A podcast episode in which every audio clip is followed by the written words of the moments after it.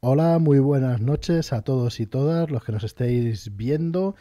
Eh, soy Fran Valverde y esto es charlas desde Shadowlands en el formato YouTube. Ya sabéis, unas charlas donde tratamos temas variados sobre el, el mundo rolero.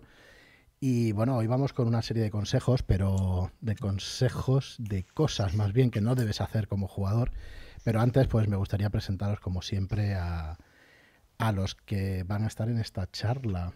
Eh, una cosita, decidnos si se nos oye bien antes de empezar. Y nada, saludos a todos los del chat también. Muchísimas gracias por, por seguirnos por aquí, por vernos. Y bueno, vamos a empezar con Eugenia. ¿Qué tal? ¿Cómo estás? Muchas gracias por venirte a la charla hoy. Bienvenida. Eh, uy, encantada que me invitéis. Estoy ilusionada, un poquito nerviosa, pero bueno. Bueno, ya sabes cómo las partidas se pasan enseguida, ¿no? A los 10 segundos de empezar ya va todo rodado. Muy bien, ¿qué tal? Rolero Viejo hace buen caldo, el mejor nick de la, de la red. ¿Qué tal, David? Muy buenas. Muy bien, muy bien. Aquí encantado de estar de nuevo en esta mesa tan molona para charlar de cualquier cosa. Muy bien, pues nada, Albert Estrada, ¿qué tal? ¿Cómo estás? Contentísimo de que me hayáis traído Genia por fin aquí a, a debatir y muy contento de estar con vosotros otra vez en charlas de Shadowlands. Muy bien. Joaquín, ¿qué tal? Pues muy bien, encantado de estar aquí con vosotros. Yo pensaba que Eugenia nos costaría más, pero no, no, no ha costado demasiado que viniera. Un par de cenas. A lo mejor cuesta que vuelva, ¿eh? Eso es posible. Y Marlo, ¿qué tal? ¿Cómo estás? Bien, bien, aquí a tope, ya sabes. ¿Me oyes bien o bajito? A ti bajito, pero bueno, no pasa nada, lo, lo, asumido. Muy bien, pues nada, como veis, eh, tenemos un tema. Eh, yo creo que es un buen tema, pero tenemos uno de esos títulos que, puede ser un poco llamativo, ¿no? Que llame la atención y que, era lo que queríamos conseguir en realidad con, un título así. ¿Qué cosas no debemos hacer como jugadores de rol? Y que, bueno, que lleva lleva asociado pues qué cosas debemos hacer bien, qué cosas tienen que hacer los másters para los jugadores. Vamos a, intentar debatir un poco todos, todos los puntos que pueden traer, que puede traer pues este, este título, ¿no? Entonces, bueno, ha levantado la mano, ha hecho así como pidiendo paso. pero bueno. así que te doy paso entonces, Eugenia. no, no. vamos a Albert tiene muchas ganas de hablar. Eso siempre. Mira lo que se ha puesto coloradito. Entonces, bueno, como va a ser una charla un poquito menos organizada que, otros días, aunque no traigamos, nosotros normalmente no traemos guion, ¿vale? Pero sí traemos una serie de, puntos que queremos tocar y eso con la charla. Hoy realmente es una charla incluso más distendida todavía porque, porque bueno, es un, es un tema bastante abierto, ¿no? Yo, yo diría que cada uno de nosotros puede dar una serie de consejos, eh, decirle algo, Albert. Cada uno de nosotros dirá alguna cosita que, piense que no debería hacer un, jugador de, rol. Y, bueno, si queréis, ¿quién quiere empezar? Pero, pero tiene que generar debate, ¿eh? lo que se diga. O sea, tiene que ser algo que, alguien esté opuesto a lo que. Porque si no, no es un debate. En, realidad, yo creo que no es necesario. O sea, yo creo que hay un montón de gente que se inicia en la afición y que realmente necesita. Eh, pues un poco de, consejo, un poco de consejo sincero de qué es lo que tiene que hacer como jugador, más que qué es lo que no tiene que hacer como jugador. Entonces, no sé si queréis empezar por ahí. ¿Estamos dirigiéndonos a esa gente, Fran? ¿A la gente que se inicia en la afición? No a los que llevan 30 años jugando. Porque a lo mejor podemos hacer ambas cosas. Podemos hacer ambas cosas. En una primera instancia podemos dedicarnos unos minutos a, esa gente que se inicia y luego eh, a los que tenemos manías y, formas de actuar. son, muchos años ya jugando al final, uno coge unos Esos vicios, claro, malos hábitos. Eh, decías, Albert, eh, vamos, yo para mí sí. La verdad es que unos jugadores de rol que lleven mucho tiempo, si están en la misma mesa, probablemente sabrán qué les gusta y qué no, ¿no? De una mesa, o qué les gusta y qué, qué le gusta y qué no a tu máster, que le gusta y que no a los compañeros.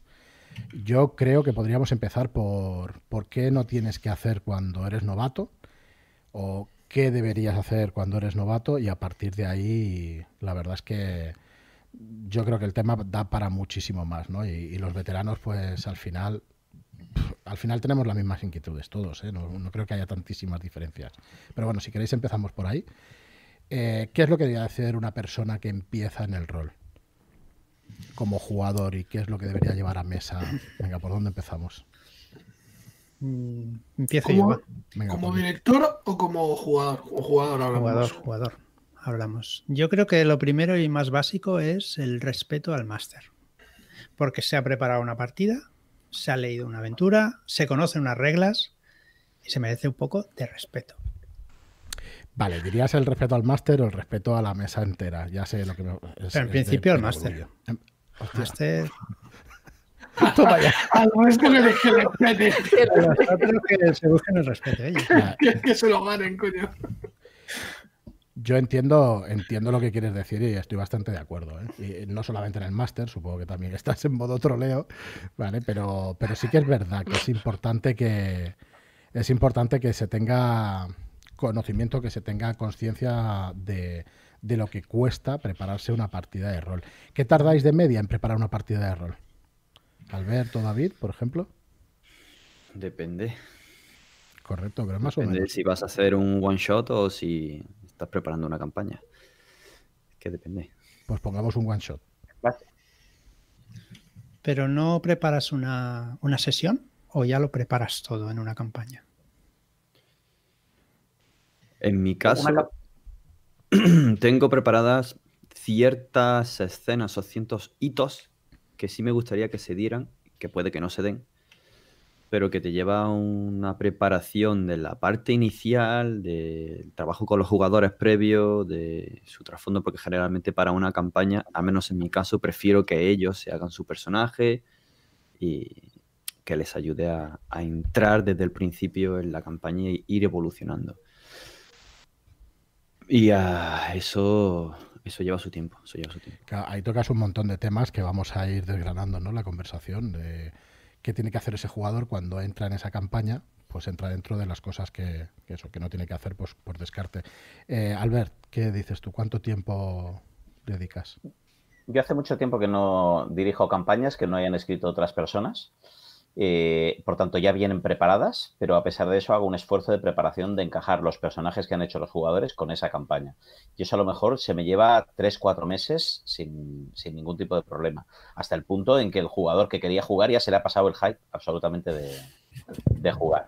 Y luego eso me permite llevar un ritmo de, puedo hacer pues a lo mejor una aventura cada, cada mes o una, incluso podría hacer una aventura cada semana si, si tuviera realmente ganas, pero ni, los jugadores están por eso, ni yo sé por eso, porque las aventuras de campaña se enlazan muy fácil, vienen de lo que había antes y van a lo que, a lo que hay después.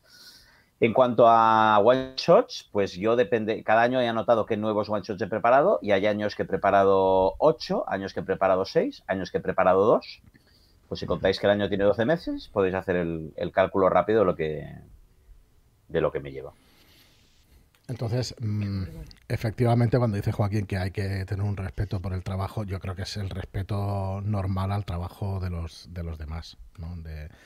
de, como mínimo del máster. Entiendo que del resto de la mesa exactamente igual, pero si hablamos del trabajo que se, que, se tira el máster preparándose, el trabajo que se tira semanas o días preparando el máster, pues bueno, yo también creo pues que hay que tener un cierto respeto ¿vale? Por lo que prepara el máster. Eh, Eugenia, ¿has preparado? ¿Has dirigido alguna, alguna partida? Yo la verdad es que no he dirigido, pero sí es verdad que respeto mucho la labor del máster, más que nada porque veo que David se prepara las partidas muy bien, el trabajo que hay detrás y me parece una falta de respeto que no valga la redundancia que no respete la labor del máster, pero ya no solo que respete al máster, sino también a los jugadores, respeta sus turnos, sus decisiones no acaparar todo el tiempo, no, monopolizar el tiempo de juego y dejar al resto de los jugadores en segundo plano, porque se supone que e, estáis creando una historia todos juntos. Entonces yo creo que si no respeta a los jugadores, al final crean mal, está en la, en la mesa y no está respetando tampoco la labor del máster. Entonces tiene que ser algo unánime, global. Eh, claro, esto del respeto nos lleva a desgranarlo en qué cosas serían una falta de respeto o qué cosas no se deberían hacer en más en concreto. Para mí, la primera de todas, todas, todas, es no llegar tarde. Hmm. No llegar tarde y si has quedado, mm, que no te caigas de la quedada por que ese día te ha dado por ahí, ¿sabes? Siempre hay razones de peso, por supuesto, eso es innegable. Pero yo he tenido en mi mesa situaciones de un jugador que ha venido y a, los 30 minutos se ha ido. Porque le ha llegado un mensaje y le ha molado más el plan y se ha ido. Y nos ha dejado colgando. Y es como. Hostia, móvil, ese, ese, es el típico jugador de que se va y no vuelve, ¿no? No, no, vuelve. Ese, día no volvió, pero luego quiso volver. pero... es una incomprensión. Es una incomprensión, yo creo, Marlo, que es una incomprensión de, cómo funciona esto del rol, porque para ellos, pues a lo mejor quedar a jugar rol no es diferente de haber quedado a cenar. Y entonces tú, pues has quedado a cenar con alguien, a lo mejor te presentas con una amiga y, o a lo mejor llamas y mira, vendemos a los postres. Y esto, si has quedado para cenar, pues tampoco es tan grave.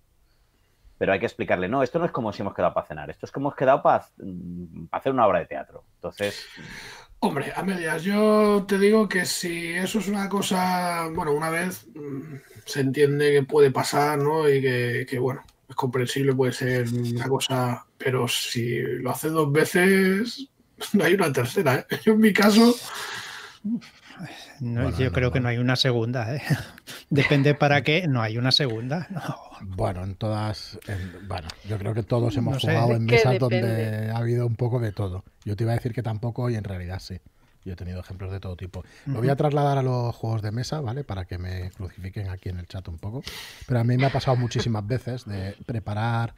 Eh, los juegos de mesa se, se preparan muchísimo más fácilmente. Pero si llevas seis juegos de mesa distintos Depende de si vienen dos jugadores, si vienen tres, si vienen seis o si vienen cinco. Hostia, pues ya prepararte seis juegos de mesa con de media hora a una hora de explicación cada uno, pues estás toda la semana aprendiéndote reglas y todo eso. y a mí sí me ha pasado más de una vez de llegar y por no querer separar un grupo de siete personas, mm, hostia, pues jugar a un juego que, bueno, que, que lo explicas en diez minutos, que es un filler y que un juego que se juega que es más sencillito y lo que tú te llevas preparado toda la semana, pues no ha habido manera de, hacerlo. No sé si en rol pasa o os ha pasado alguno de los que estáis en el chat o alguno de vosotros, entiendo que no, que es otra, otra manera de quedar y de preparar, pero eso pasa. Eso pasa también. Yo, en, mi experiencia, lo más traumático en ese sentido ha sido el mal queda, ¿no? El tío que que te dice de quedar y en último momento pues cambia los planes porque y siempre viene con excusa, con alguna excusa, ¿sabes? Pero bueno, que ya lo tienes calado y sabes que es con eso y es con cualquier cosa en su vida. ¿sabes? No, no es capaz de planificarse con un mínimo de...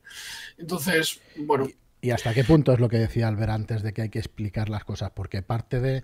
Yo me siento responsable cuando he preparado esos juegos y no les he dicho, oye, mira, que es que llevo preparando las partidas durante toda la semana vamos a partir los siete jugadores en un grupo de tres y en uno de cuatro y se juega y se juega pues a estos dos juegos que puedes separarte y que no tiene ningún problema.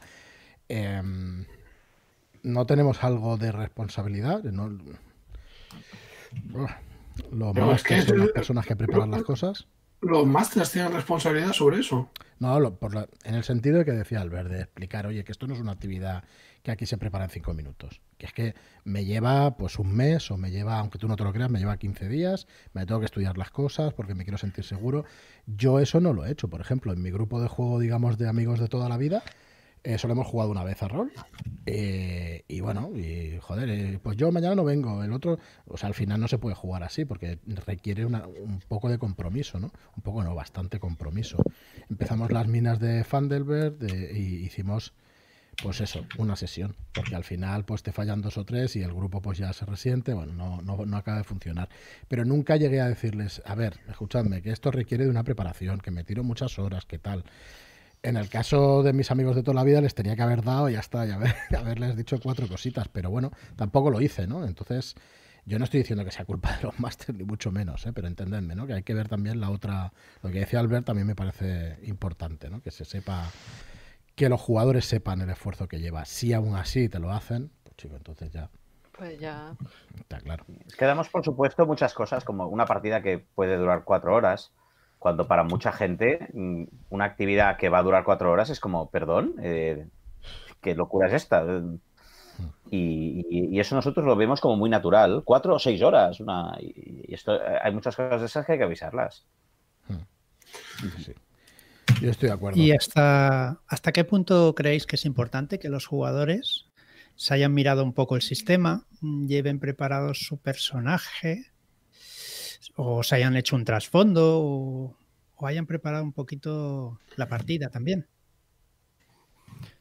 Es un poco de falta de respeto. Lo digo, por ejemplo, porque cuando quedo con Fran a jugar juegos de mesa, y él me comenta, pues vamos a jugar a, yo qué sé, al, al, Brass, al Brass. Pues no sé, mm, cojo y miro un poquito las reglas del Brass. Me veo algún vídeo, algo, para llegar y que no sea él solo el que lleva todo el peso de las reglas. en otras veces que hemos quedado con más gente, pues no ha sido así. He sido el único, por ejemplo, que, no, no, digo que los. Para que no te haga trampas, las medidas para que no Evidentemente, te haga trampas. por No te imaginas la de cosas que se me olvidan. vamos. Hay aquí una cosa que no os he explicado, que es que si pasa esto, haces así, ganas. Y ganas. exacto. pues eso. ¿Hasta qué punto creéis que los jugadores deberían hacer esto? Que, que no tiene por qué ser, pero un poquito para no tener tantos parones quizá en la partida o no sé, ¿cómo lo ves? Claro. Hablando de jugadores que están empezando, esto no tienen que hacerlo en absoluto. ¿El, que, aprenderse las reglas o el traer su personaje y eso, David? Nada. Nada van a empezar, que vengan y, y ya está. ¿Y qué haces? Aunque nos salgamos del tema, ¿qué haces? ¿Explicas en partida o explicas antes de partida o hacéis el personaje? ¿Cómo lo...? Para alguien que nunca ha jugado y que viene a probar, mm, lo que le digo, si me lo ha preguntado, es que es jugar al rol más o menos, y que viene a probar y una vez que ya está en la mesa, pues se le, da le doy la ficha, le explico más o menos lo más básico del sistema y que no tenga ningún reparo en preguntar y que poco a poco, conforme vayamos jugando, iremos viendo cómo va el tema, que no se centre en las mecánicas ni nada, ni que no, no, no debe de tener nada que prepararse, como tú le dices, ¿Quieres jugar a rol? Sí, pues tienes que leerte este, este tocho de 15 páginas de, tal, y, todos estos hechizos y todo. Y dices, tío, sí, claro, claro. Mañana voy. Tocho de 15 páginas es un concepto un poco relativo, ¿eh? O sea. No, sí, entendemos. La exageración. Que asusta, que asusta, ya no se apunta nadie. Eh, Albert, tú tienes un sistema que es portal que, que saca Ay, Ahí te he visto. Esto me la ha hecho María Kalesi, pues pero no vuestra Kalesi de Hiromi, no, otra. No, no, ya sé cuál es ya. Pues tienes un sistema, pero eh, siempre que te he visto que hemos jugado y eso, has dicho, no hace falta que sepáis nada. No hace falta que los jugadores se miren nada. O sea, tú si quieres, mm, pero para iniciar, o sea, eres partidario de eso que está diciendo David, de explicar siempre al neófito, o cuando ya saben, oye, métete un poquito en el, en el sistema y aprende un poco, o no. O tú dices, esto no, es no, del máster. Mm, yo casi te diría que explico Portal porque lo promociono, pero si no, a lo mejor no lo explicaría tanto y, tiraría directamente. Y, no hace falta, estoy muy con David, eh, es mejor empezar a jugar y las mecánicas son una cosa para mí muy, muy secundarias. Pero esto depende del tipo de juego que vayas a hacer y depende también de con quién vayas a jugar. No es lo mismo, a lo mejor un escenario en el cual hay un máster veterano que va a iniciar a gente en unas jornadas que un chaval de 15 años que se ha comprado el manual y sus otros colegas de 15 años van a jugar con él la primera partida. Pues ahí, hombre, sí, que a lo mejor se agradece ese apoyo y no le puedes pasar a ese chaval de 15 años que es igual de novato que, que, los otros, o a lo mejor ha jugado una partida con su hermano mayor, la responsabilidad de llevar a todo ese grupo, y ahí es donde lo que dice Joaquín, ¿no? Pues, oye, colegas, estamos todos en esto, ¿no? Ya que el Pepe se ha leído el manual, apoyarte.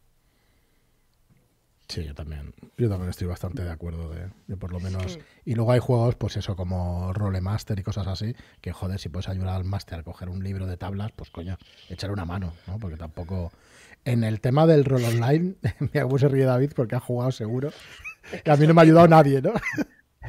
He dirigido tres campañas de Rolemaster, sí, sé de lo que estaba hablando. Claro, claro, si es que es así. Pero siempre facilita que te sepas un poco tu hoja de personaje, las estadísticas, los hechizos que tiene, lo que puede o no puede hacer el personaje, más que nada porque el director de juego no puede estar pendiente de la multitud de detalles que tiene cada hoja de personaje.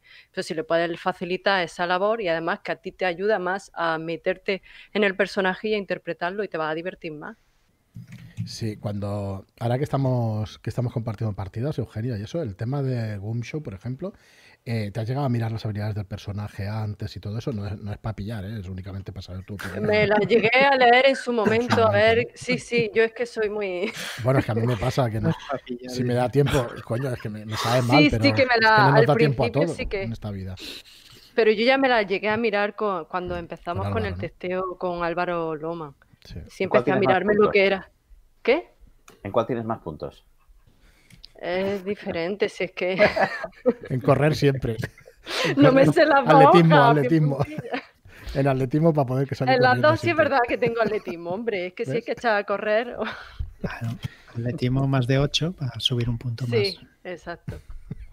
Para subir un punto de, umbral. de vida. Pero umbral sí, yo sí suelo mirarme un poco lo que es cada habilidad y no me estudio la hoja al dedillo, pero, pero sí me gusta manejarla para, para ayudar al, al máster y porque a mí me ayuda a meterme en el personaje Es lo que y, y que no, y que no in- interrumpe la continuidad de, de la partida. De bueno, ¿y esto qué? Y, e-". porque al, al final se, se, se enlentece todo mucho. Sí, y de además tú eres jugadora de, de trasfondo, de enviar A mí sí me gusta. Tus tres páginas o cuatro de trasfondo, su motivación, su... Ya no tanto, pero sí es verdad que antes hacía una historia, que madre mía. No, y eso está muy bien porque entre la información que tienes en la hoja y la que te da con el trasfondo, mm, sabes a qué quiere jugar ese jugador, Claro. cómo quiere jugarlo y te da un montón de puñales. Es- Normalmente Exacto, los trasfondos te dan un montón de eso puñales. es. A mí me encanta que- que... lo use en partida. Que no debes hacer como jugador es darle pistas al máster de lo que de No, dásela, dásela. ¿Quieres divertirte? Sí. Dásela. Crea un trasfondo, las motivaciones, los objetivos del personaje. Ojo, que depende del máster, ¿eh? que, que luego también los hay que tú les das ahí chicha de la buena y pasan. O sea, no, eso no vas a ver nada. O sea, que también depende Hombre, mucho. claro que. Hombre, realmente sí que de- depende y depende de la experiencia del máster. Tienes que ver, yo he explicado unas cuantas veces ya que, que por no saber ver lo que quería la gente en la mesa, pues igual han dejado de jugar, ¿sabes? Algún jugador, entonces, hostia, eso, eso está bien, ¿no? Que, que te des cuenta de... O mira, otra cosa que no debes hacer es callarte las cosas que no te han gustado, callarte... El tema es delicado, ¿eh? A ver cómo decimos las cosas para no ofender y todo eso. Pero yo creo que es verdad que deberíamos saber decir las cosas como jugadores para que el máster sepa lo que queremos jugar. ¿no? Una buena manera puede ser esa, ¿no? Pues fliparte con el trasfondo de un personaje. Y no, es, y no es más A una ver si lo pilla. del director de juego el encauzar esa conversación para que los jugadores, pues de forma natural, hablen acerca de, de lo que han jugado, de, lo, de sus expectativas y lo que quieren eh, conseguir. Porque, no sé, es que mm, a lo mejor eh, siempre es una, es una conversación, coño, eh, no, no tiene ningún misterio. Es, eh, bueno, termina la partida, a lo mejor se comenta algo, se, se piensa y, y luego, pues, ya en privado a lo mejor pues se van comentando las cosas, ¿no? A mí es algo que me gusta hacer, vamos, el comentar muy Perdona, brevemente post partida y, y luego ya. Nada, que te están troleando aquí con la cámara. Sí, tanto David Esto no lo debéis hacer. Estos No. son ejemplos. Jamás. No, pero le estoy atendiendo, ¿eh? le estoy atendiendo. Sí. ¿Sabéis qué, ¿Sabéis qué pasa? Es que yo no estoy mirando ninguna, no estoy viendo, yo estoy dibujando. Ya, ya. Soy inmortal, no, no- no me afecta nada. No, yo, mi opinión es que no- no es enteramente responsabilidad del director de juego. Pero cuando digo enteramente, creo que sí que tienes un poco más de responsabilidad que el resto de jugadores, porque tú al final eres el que debes controlar un poco la situación, la mesa y todo eso. Eh, entiendo cuando se dice que la responsabilidad es de todos y, y opino también eso, pero joder, un poco más de grado de, de responsabilidad tienes como máster. Mm, por narices, ¿eh? según lo veo yo. Esto es opinable, por supuesto, y no. Mira, el máster lo que tiene en su mano es eh, un crono. O sea, quiere decir, él es el único que puede controlar los tiempos. En realidad, de, que las cosas vayan sucediendo, vaya, vayan cambiando las cosas. Eh, entonces, siendo el director de juego el que controla eso, porque en un momento dado se ponen los jugadores a hablar ahí entre ellos y todo lo que tú quieras, pero el director siempre puede hacer que pase algo y se corte la situación y, le dé un giro. Entonces, como su responsabilidad es eh, en gran medida que, la historia fluya, que no se quede atascada. Pero te la pueden atascar los jugadores, ¿eh? Sí, bueno, pero ahí está, ahí está las, eh, pues eso, el maestro titiritero detrás, moviendo sus hilos y haciendo que la cosa eh, continúe, que no se detenga.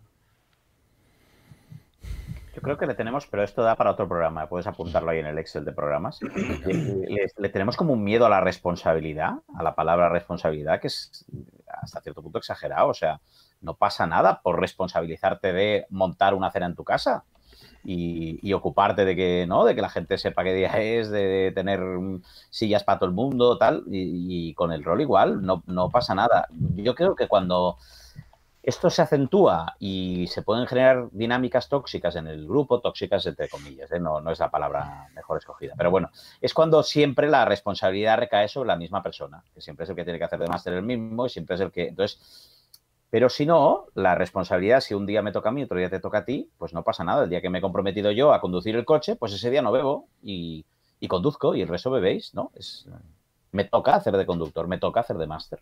Así siempre te conduzco yo, pues hombre. Sí, sí, estoy totalmente de acuerdo, la verdad. Lo que pasa es que, bueno, lo que pasa es que nada, efectivamente, cuando te toca ser director de juego, pues sí le veo, sí le veo algo más de responsabilidad. Le veo algo más de responsabilidad a la hora de eso, de, de para los personajes que hacen ciertas cosas, de, de que bueno, todo, todo lo que tiene alrededor la dirección de juego. Pues que yo no le veo problema, pues, ¿y, qué? Si tiene más responsabilidad, pues mm, bueno, es parte de la batuta, eh, está en tu mano, quiero decir.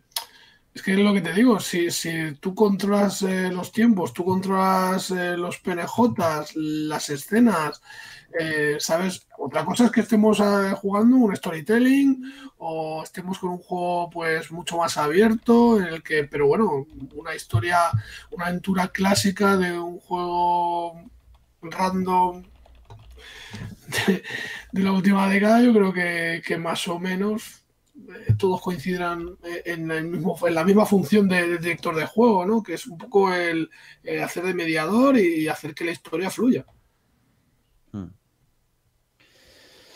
Sí, aunque también puede haber eh, eh, jugadores que, puedan echar una mano cuando algo se estanque a tirar del progreso de la partida o poner a otro jugador en su sitio que está pisando a los demás. Sí que puede haber eh, jugadores que te echen un buen cable. Es que, pero eso es como jugar, pues yo qué sé, con una pachanga o jugar con jugadores profesionales de. Hostia, pues se tiene que notar, ¿no? Si, si ves un tío que eh, no solamente es, es género. No, yo te digo, en el sentido, a ver si me explico.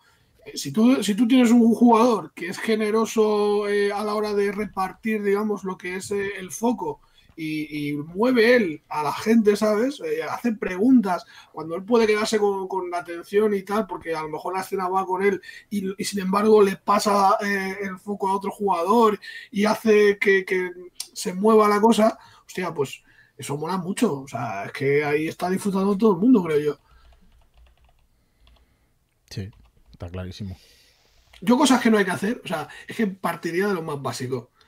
Eh, y a lo mejor no son cosas que precisamente yo, pues lo que digo, que con el tiempo al final son, son manías y tal, pero el teléfono fuera. y yo soy el primero, y yo soy el primero en que. en tu caso, la tableta gráfica, ¿no? bueno, sí. Jugando online. Cuidado, cuidado que vienen los puñales que se lanzan al vuelo aquí. ¿eh? Jugando online es complicado que no esté dibujando. De, hecho, yo soy ese, ese, mal jugador que no se sabe el nombre de ningún PNJ. A ver, eh, yo es verdad que la conversación igual tenemos que haber empezado por ahí, que yo creo que es lo más básico. Hay unas normas básicas en la mesa que es no llegar tarde, como decíais, lo del móvil es imprescindible Y bueno, de hecho yo soy el primero que lo he hecho en alguna ocasión, no en muchas, pero en alguna ocasión. Y es horrible. De hecho, tengo conciencia de la última partida con Albert y tal. Y hostia, mirando el móvil, no me vuelve a pasar, tío. Es que hay que. No, eso la próxima, la próxima, vez se pone se aparte. secuestran los móviles, se ponen aparte y se acabó. Entonces, en el mundo online, que, o sea, a mí me despista un montón. O sea, cuando me pongo una sola ventana, la videoconferencia y Roll 20, bien, perfecto. Eso, eso no ha pasado en la historia. Sí, yo he tenido alguna partida que sí, pero ha pasado muy pocas veces. no sé si en algún momento puedes poner un pantallazo de, tu lista de ventanas, 200 ventanas abiertas. 200 no, pero bueno, bueno 30 o 40. Bueno, pues eso, me da culpa y es horrible porque al final... Eh, yo cuando estoy leyendo algo no puedo, no puedo hablar al mismo tiempo, es que no soy capaz de compartimentar. Lo que haces tú dibujar y hablar al mismo tiempo, yo me siento incapaz. Tú quizá pierdas algo de concentración, pero puedes hacerlo perfectamente. Yo eso no lo puedo hacer y se nota un montón en las partidas. Se nota una barbaridad. Que estás, que te vas de la partida, te vas. Entonces, eh, ¿hasta qué punto creéis que hay que, bueno, eh, desgranando eso, mmm, la concentración en la partida? es responsabilidad de cada jugador, pero hostia, la, concentración al final es difícil seguir concentrado durante dos horas seguidas, tres horas seguidas, cuatro horas seguidas. Pero es que una cosa es que tú estés, eh, a lo mejor te vayas porque te pones a hablar con otro compañero y estás hablando dentro de lo que es el juego o sea, tú estás a dos, dos personajes, se ponen a interactuar entre ellos, eh, roleando la escena por su parte, hostia, pues bien, ¿no? Otra cosa es que se pongan a hablar de fútbol o se pongan a hablar de cualquier cosa que no tiene nada que ver con la partida. Mm, en mesa, a mí me resulta, bueno, molesto, pero pasa. A mí me ha pasado también muchas veces y depende mucho del, del tipo de partida lo que se está haciendo, porque eh, ya os digo que jugando, por ejemplo, a Dueños and Dragons a 3.5, en los combates, hostia, te da para hacerte un café. Y, ver hasta que te vuelva a tocar cómo está el tema. Entonces, bueno. ¿Cómo, A nosotros nos ha pasado, ¿no? En partidas de cuatro horas en mesa y, realmente hemos jugado media hora. Mm. Uf, pero ahí la verdad que... O sea, yo lo que sí que me da, por ejemplo, una de las cosas que da muchísima rabia, tío, es, que yo entiendo que, a lo mejor es necesario, ¿eh? es parte del evento de quedar con los colegas, pero, tío, de verdad, si es para hablar de, yo qué sé, de, tu vida, la mía, de lo que nos va y tal, yo prefiero ir al bar, tío, o a donde sea y, y no quedar para jugar a rol, porque es que al final pasa el tiempo y, hostia, tío, vas ahí con las expectativas de echar la partida de tal y te vas con, el, con la sensación de, joder, tío, hemos perdido tiempo. Y no es así tampoco, pero en relación a, a mí es la sensación que me, que me deja, ¿no? Si, si, quedo para jugar, yo voy allí para jugar. Y no, no me mola el, el rollo así, el... Sí, que, que es interesante, pero en otras circunstancias. Estoy completamente de acuerdo con eso también. Es lo que explicaba mm. antes de los amigos de, toda la vida, que no son conscientes del esfuerzo y tal, y llegan y, se, tiene que hablar de, es que me voy a hacer una casa y tal, que si me escucha yo... Pues es la confianza, que, al final vas pillando confianza y, bueno... Y, pasa, ¿eh? incluso online, me ha pasado, tío, que claro, al final haces amistades y tal, y, bueno, pues nos juntamos una vez a la semana y casi casi que tiene que haber una apuesta en común, coño, si hablamos todos los días. todos los días hablamos con todos. Yo quiero hacer un matiz antes de que se vaya el tema que, ha salido ya dos veces. Cuando hablamos esta, de esta densidad de preparación, de esta, esto no es necesario, ni incluso ni bueno ni recomendable. Es una elección personal y un estilo. Yo tengo amigos que improvisan las aventuras y está fantástico y es tan bueno como, como currártelas durante meses y meses. O sea, no, no, no, hace falta, que quiero transmitir esa idea, ¿eh? dejarlo claro, que no es que el máster se tenga que estar currando tres meses la aventura para llevarla, no, no, puedes improvisarla. Pero no quiere decir. La improvisación me parece que es un. Es caminar en el filo, ¿eh? O sea, si tienes, pues eso, tienes mucha, mucha arte, muchas tablas, tienes ya muchos clichés eh, interiorizados, ¿no? Esa es manejarte con la incertidumbre, pues guay.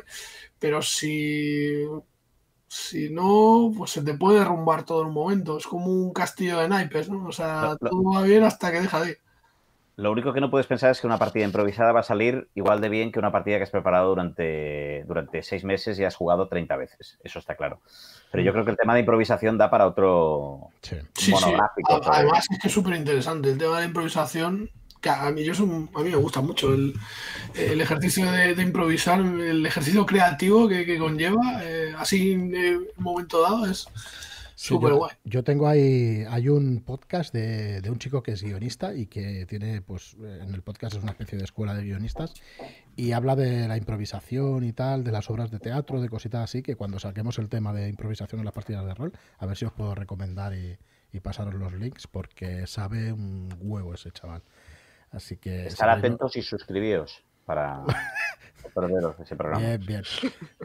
Muy bien. Que habéis olvidado. De hecho, teníamos que haber empezado eh, nombrando Robota y que nos quedan cuatro días de la preventa, pero bueno, lo diremos en un ratito. Yo recordaremos claro, que... en la sopa Robota todo el rato, Robota, el con Robota, no puedes conectar en YouTube que sale el Robota, tío. espérate, ya. Por cierto, ya tenéis isocianato para descargar, aunque no sea día 15, el nuevo Shadow Shot del día 15 ya lo tenéis ahí para descargar en la web. Así que da bueno, voy a, voy a prestaros atención mientras descargo isocianato, ¿vale? Venga. A ver.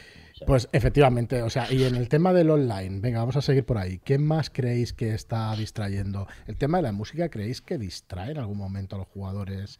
Eh, ¿podría, ¿Podríamos decir que nos podrían echar una mano los jugadores a la hora de elegir la música o de hacer cosas que, que les sean la labor un poquito más fácil al máster? ¿O creéis que lo tiene que controlar todo el máster?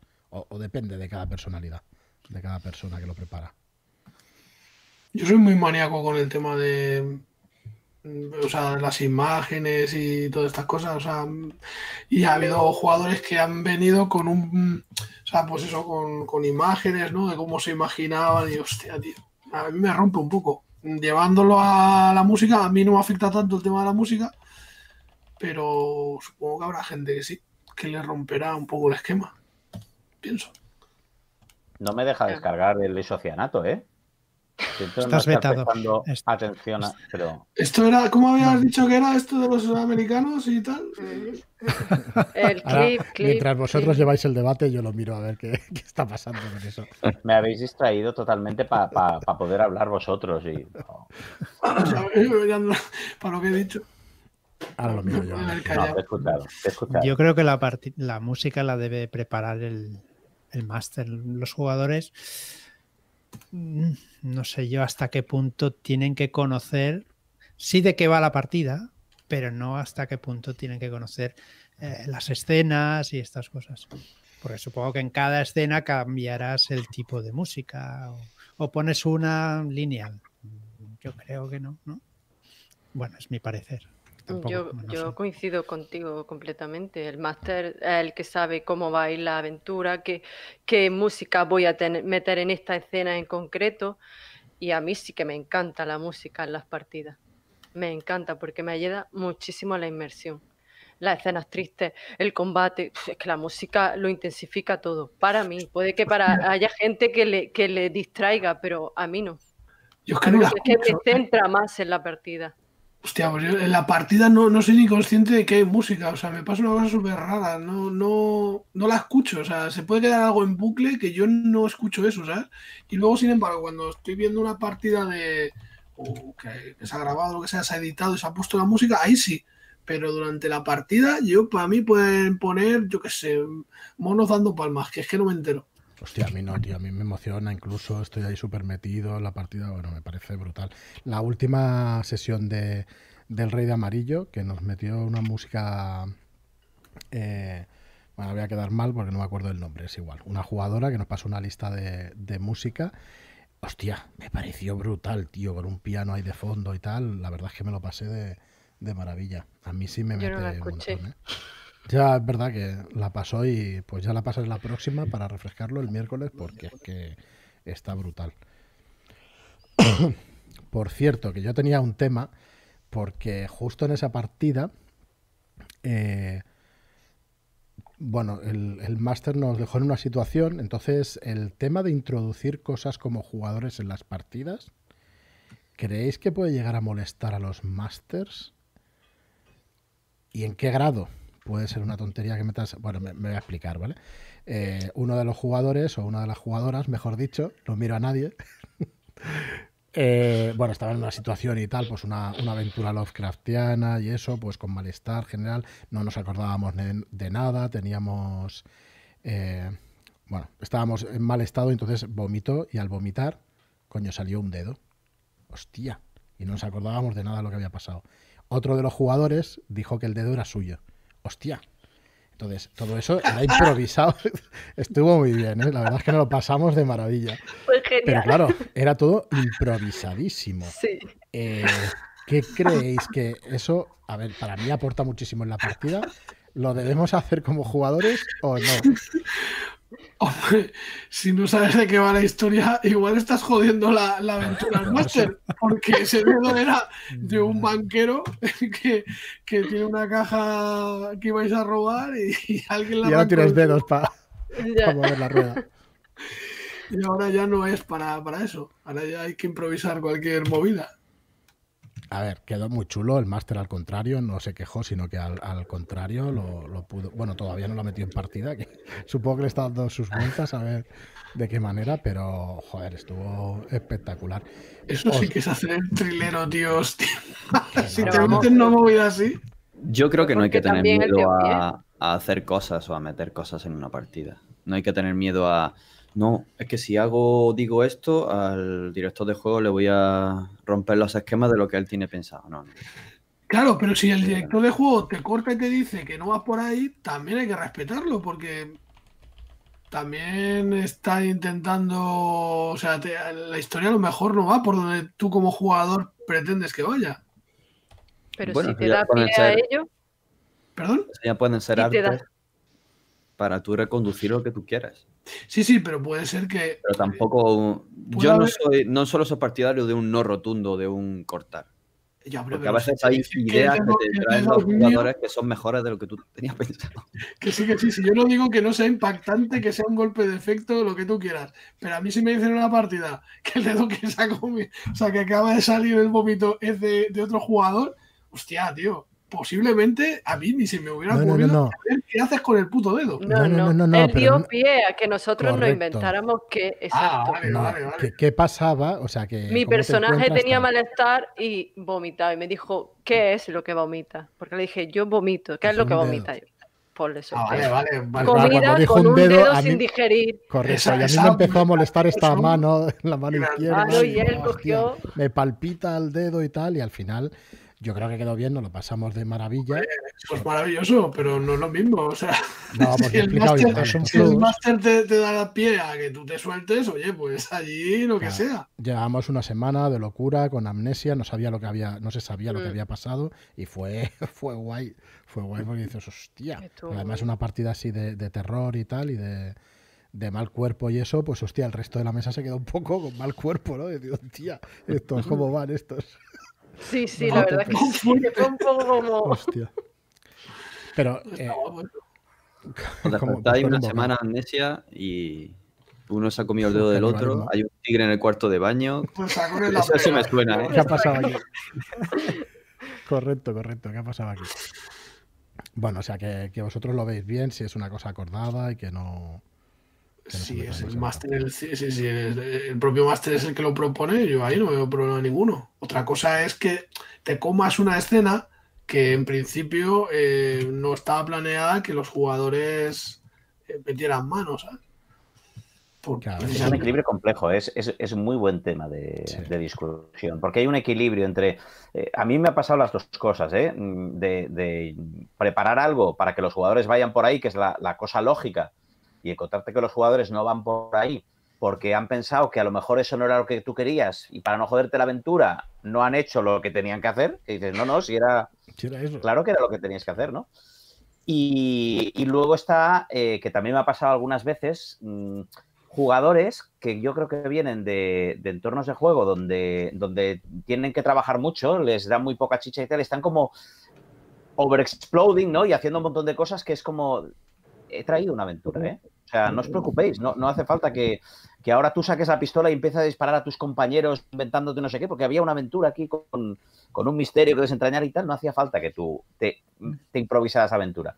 Pues supongo que juegan con gente que no les trae aventura, ¿eh? entonces se tienen que hacer ellos la...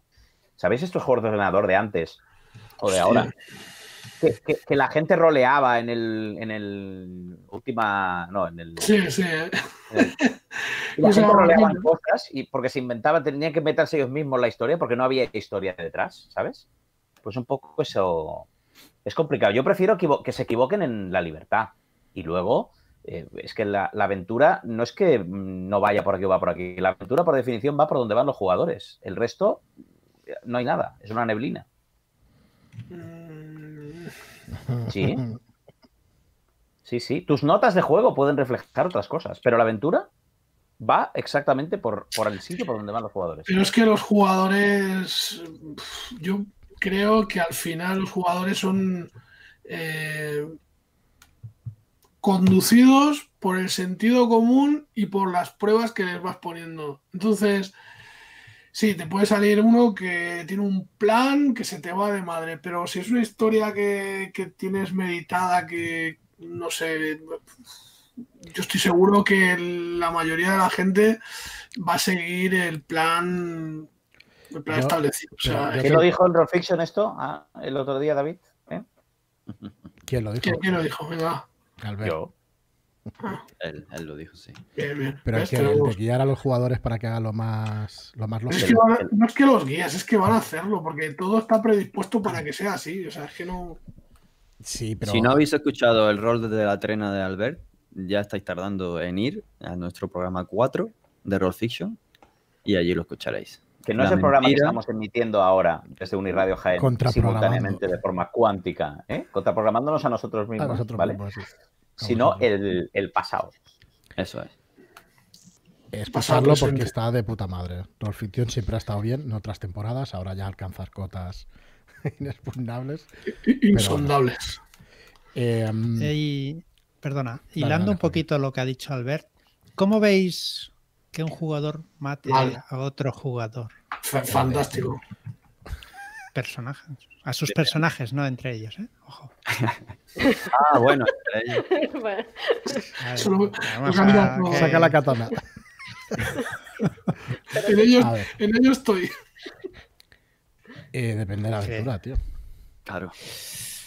en general, en general, mm, en la mayoría de las aventuras, Dungeons and Dragons, etcétera, etcétera, fantasía, generalmente no se van a dar mm, este tipo de dinámicas de una forma normal dentro de una trama, a menos que un jugador quiera ah, es que yo soy, llevo un personaje que es un cabrón y mi personaje haría esto, ¿no? Y se escude en eso para, para joder el grupo o matar a alguien o lo que sea.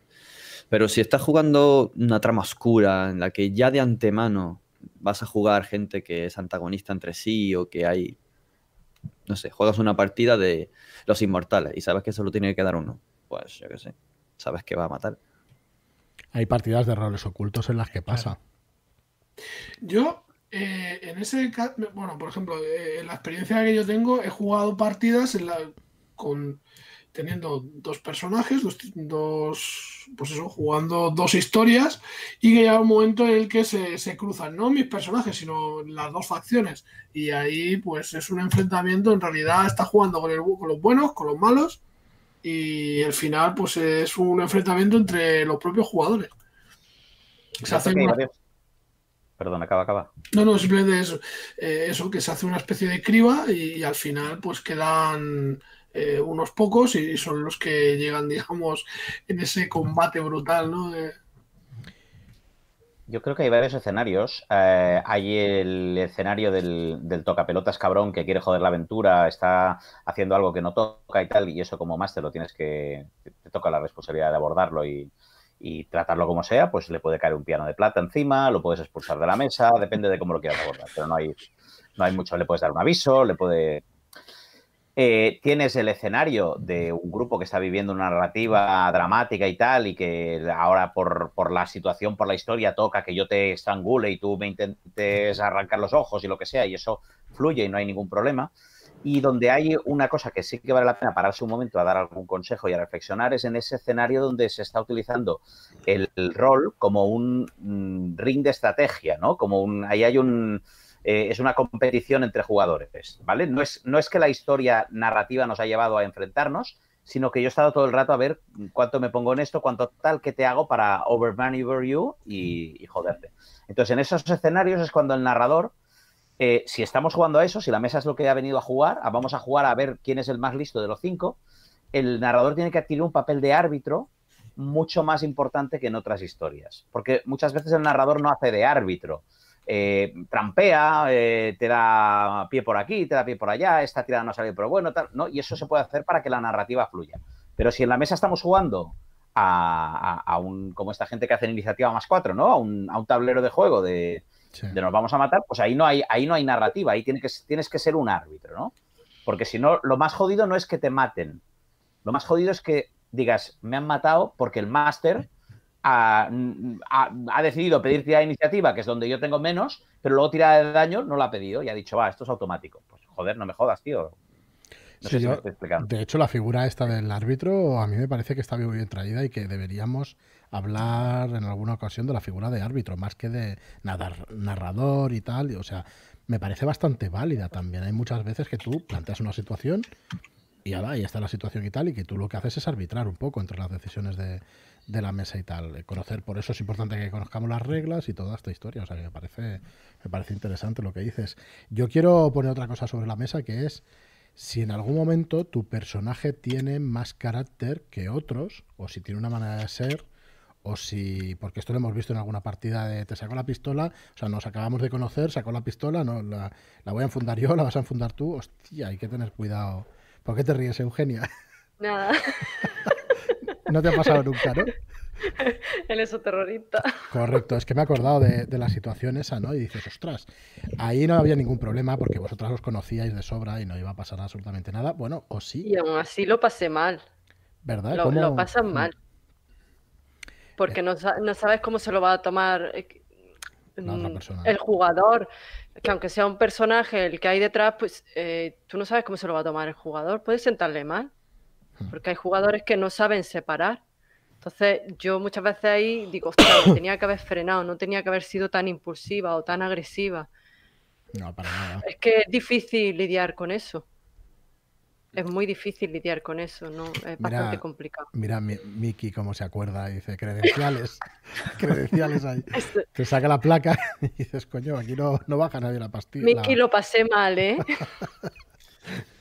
sí, sí, es que eso, eso pasa. A ver, para mí como jugador eh, deberías hacer lo que, eh, lo que en ese momento te, te salga, la verdad. O sea, no, no matar al otro jugador o al otro personaje porque ya no tiene sentido, se acaba la partida y tal. Pero hostia, el enfrentamiento ese, yo me acordaré también siempre, perdonad por poner ejemplos con, con nombres, pero es que me acuerdo de la partida aquella de que salía Pedro Pablo y salía Fada y los dos se enzarzaron, aquello fue una maravilla, tío, de partida. Porque parecía que, se les había ido la olla y qué va, tío. Y hasta el último minuto y ese enfrentamiento fue acojonante, tío. Y luego al final se frenaron, bajaron y pudieron, ¿sabes? Pudieron seguir en partida y tal, pero hostia, el llevar eso a una situación como imposible y luego arreglarla, hostia, me pareció fua, de maestros. Me acuerdo de hace muchos años, a ver si me acuerdo del nombre de la partida, lo pondré en, en las notas que no me acordaré porque hace muchísimo tiempo, no sé si... no me acuerdo. Eh, es, que, es que es un tema muy complicado. Pero era alucinante. Es que se ponía, es, que le puso el cuchillo en el cuello, ¿sabes? Es y el otro no las decisiones, las decisiones de los jugadores, eh, o sea, una, decisión de un jugador puede tener unas consecuencias que afectan a la mesa entera y pero bueno, está en su derecho de decidir o incluso equivocarse. Y sin que nadie tenga que estar recriminándole por qué ha hecho esto o lo otro. Eh, de hecho, eh, sin ir más lejos, ayer estuvimos jugando una partida de Darkseid y, uno de los jugadores pues eh, decidió escudarse detrás de unos barriles que sabían que eran explosivos. Y se estaban enfrentando y se estaban enfrentando a un tipo que lanzaba rayos de fuego. Eh, claro, o sea, la historia es que tuvimos suficiente para reventarlo todo al tío que lanzaba los rayos inclusive. Y él se la jugó escudándose en eso porque dijo, coño, aquí no vas a disparar el rayo.